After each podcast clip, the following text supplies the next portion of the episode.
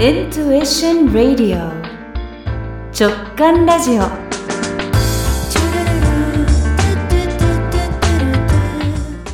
こんにちは。ラジオ構成作家ヒプノセラピストのあこです。今回のゲストは転勤族単身赴任の妻の会 in 横浜主催そして現役看護師の石橋のり子さんです。よろしくお願いします。よろしくお願いします。お願いします。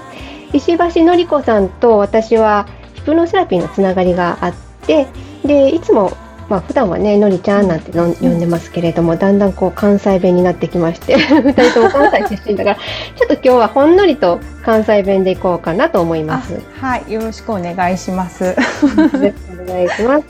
じゃあまずは自己紹介からお願いできますか？あはいえー、っとですね、えっと、今ちょっとあの軽くアッコさんから紹介していただいたんですけれども、えっと、石橋のり子と言います。現役の看護師をしながらですね、ちょっと自分が転勤族の主人と結婚したのをきっかけに、横浜の方で転勤族単身赴任の妻の会っていうあのグループを立ち上げて、今年2024年度、だから次の春で、えっと、8年目の活動に入ります。うんおめでとうございます。はい、ありがとうございます。結婚して10年間で4回のし引っ越しをしたんですね。うんで、その間に子供2人、えっと、男の子2人出産をして、で、ちょうど7年前に、あの、夫の地元である横浜にマイホームを購入して、で、そこであの、母子3人で、あの、まあ、よく言う、まあ、主人は単身赴任で、まあ、ワンオペ育児っていうところを、まあ、6年間して、で、コロナ、えーコロナがあって、主人がようやく2年前に、あの、一緒に新しい横浜の、まあまあ新しくもないんですけど、うん。一緒に住むように、あの、ようやくなったところです。はい。うん。うん。そういう中で、この、まあ、通称天妻会ですよね、はい。こちらをするようになっていったんですね。はい、そうです。うん。やっぱり、あの、自分自身が大変だったなとか、孤独だなとかがあったんですか？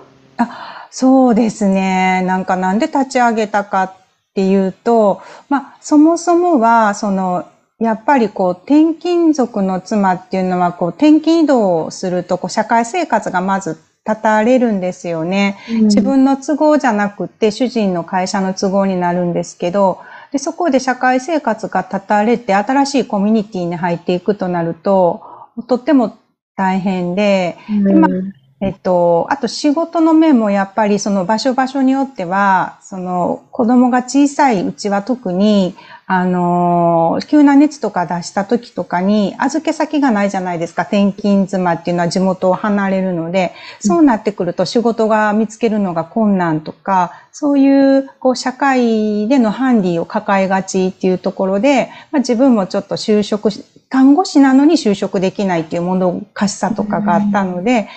うんなんか、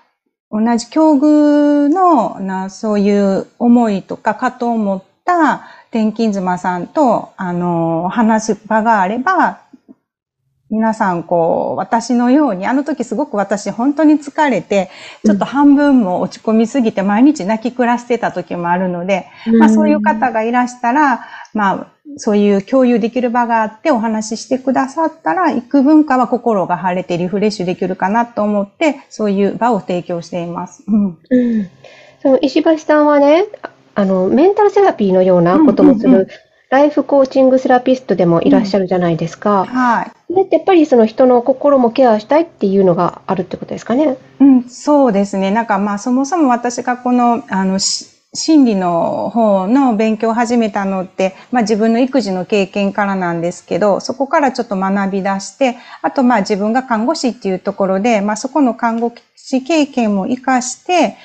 そこで、まあ、アッコさんと一緒の共通のヒプノセラピーを主軸にしたカウンセリングとかもしてるんですけど、まあ、そこで習ったことっていうか、まあ、自分がやってる、まあ、セラピストとやってることを、まあ、その、天妻会のところで、少しこう、あの、来られた方の悩みを聞いて、少しでも軽くなるように、ちょっと紐を解くような感じでは進行したりはしています。うん。その会の時に。いいですよね。うん。その、まあ、具体的にどうやって集まってるのかとか、もう少し詳細を教えていただけますか？うん、はい。えっと、まあ、主に活動してるのは、あの、横浜市の男女共同産学センターっていう、うんあの、と、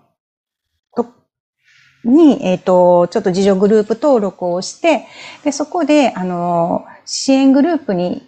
なってるんですね。選んでいただいて。で、そこで、えっと、年4回お話し会っていう形で、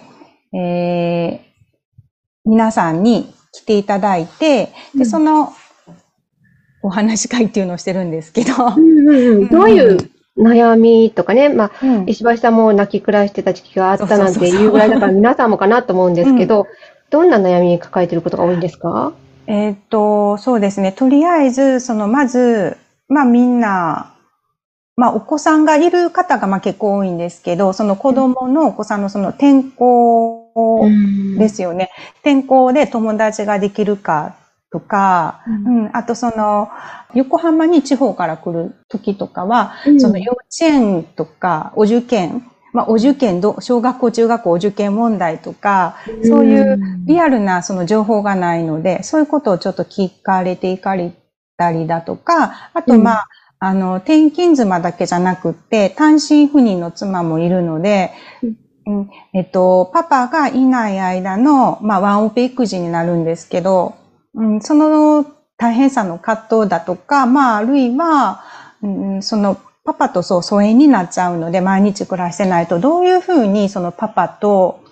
あの、コミュニケーションをとっているかとか、まあ、そういう具体的な、うん、話を聞いていかれてますね。あと、まあ、まあ、駐在妻さんとかいらっしゃれば、全然わかんないでないじゃないですか。今こう、海外でね、今コロナもあるし、だから、まあそういう話を具体的に経験した人がいるので、まあ来てもらって、聞いて書いたりだとか、うん。いいですね。心の支えになるでしょうね。うん、そうですね。なんかみんな参加してくれたみんなはもう来てよかったとか、なんかこんな会が、あのーまあ、横浜以外でも、まあ、いろんなところにいらっしゃった方が来て参加してくれるんですけど、まあ、あの、前の住んでたとここんなんなかったからすごいあってよかったわとか、なんか喜んで参加してくれてます。うん。改めて、なんかこういう人に参加してほしいなというのを一言メッセージください。えーっとですね、うーん、まあ、とりあえず、もう何でもいいんですけど、まあ、人とのつながりが欲しいとか、誰とも喋ってないっていう人とか多いと思うんですよ。なんか、え引っ越してきた当初って。えだから、あの、そういう、とにかく何でも誰かと話したいっていう人とか、普通に来ていただけたら、もうみんな全然お話聞くし、あの、来ていただけたらと思います。はい。わかりました。はい。現妻会の情報など、石橋のりこさんに関する情報を番組サイトからリンクしておきますので、ぜひはい皆さんご覧ください。はい。よろしくお願いします。でこの番組はですね、直感ラジオと言いまして、直感のエピソードをゲストの皆さんに伺っているんですけれども、石橋さんなんかありますか？あ、そうですね。まあ、直感といえば、私もアッコさんと同じく全く直感の女で、うん。なんかね、あの、自分が、こう、まあ、天妻会もそうなんですけど、まあ、私看護師もしてるんですけど、自分がこう、大きく何かを決めて、これをやってみようとか、やりたいって思った時って、まさに直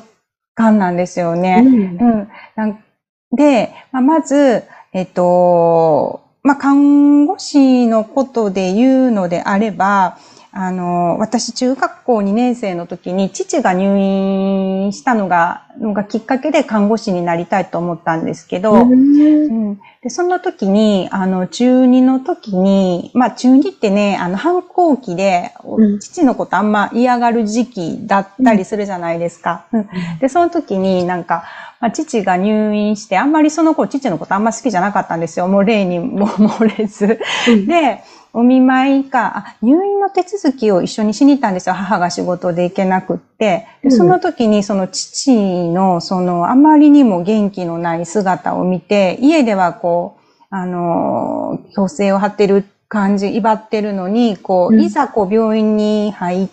て入院するってなった時のその元気のない父を見て、うん。その後に、その病室行った時に、その、まあ今思えば病院だから、そんなね、元気のいい人は入院してないんですけど、その、同じような、父と同じような、その、壮年期とかもおじさんたちがすごくこう、元気がないのを見て、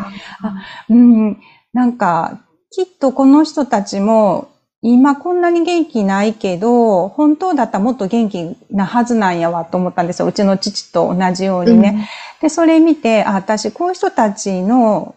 を元気づける人になりたい、あ、看護師になりたいと、本当こう、ビビビビビっていうか、もうなんか、天命を受けるっていうかなんか、なりたいと、本当ググッと思って、うん。それで中2の時に思って、今、看護師になったんですね。へえ、じゃあ人生の大きな転機を決めているんですねあ。そうですね。そうですね。で、それと同じく、やっぱ天妻会も、なんでこの会を起こそうかって思った時に、その仙台で、あ仙台でこう住んでた時があって、主人の退労をしていた時に。うん。で仙台で、えっと、まあ、仙台って一番転勤族が多い町だったので、ちょっと仙台市の方がこういうふうな天妻会っていうのを一回しょしてくれたんですよね。うん。で、そこに参加した時に、すごくこう同じ境遇の人と話すのが楽しくて、今まで悩んでたこととかがもうみんな席を切ったようにバーって話し出して、